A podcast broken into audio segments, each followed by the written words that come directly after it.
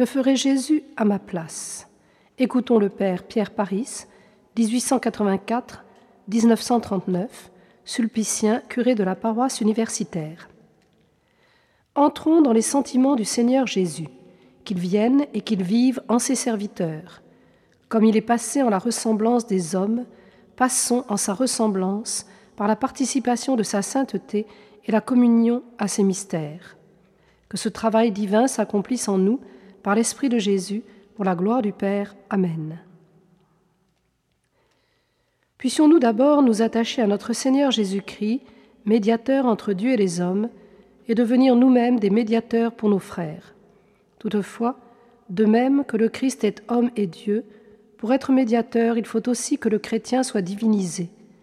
Demandons que par l'orientation de l'âme, par la purification de la vie, par l'union, non pas nécessairement plus sentie, mais plus ferme, au mystère de Jésus, Dieu fasse de nous des médiateurs. Du mystère du Christ procède une charité efficace et universelle. D'où vient la charité d'un François d'Assise?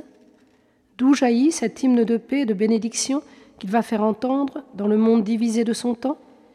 Et le geste de la sœur de charité? De la petite sœur des pauvres? D'où procède-t-il Sinon du mystère de Jésus? La dernière marque de cette charité en Saint François sera l'impression des stigmates en son corps.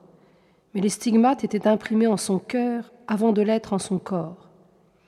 Ce mystère se traduit par la charité vraie, illimitée, qui s'adresse à un prochain non seulement immédiat, mais universel, car tous les hommes sont appelés à être les frères du Christ. C'est cela le christianisme. Quand Saint François d'Assise donne le baiser aux lépreux, c'est que pour lui, le lépreux est devenu ce frère pour qui le Christ est mort. Quand la sœur de charité part en Océanie soigner les pauvres et les sauvages qu'elle ne connaît pas, c'est que pour elle, ils sont, une fois encore, des frères pour qui le Christ est mort. Ce mystère du Christ, c'est le fait de la mort du Christ, homme et Dieu, qui meurt en nous aimant. C'est ce fait, perçu par la foi, qui agit sur les âmes. Puisse-t-il pénétrer les nôtres, mes petits enfants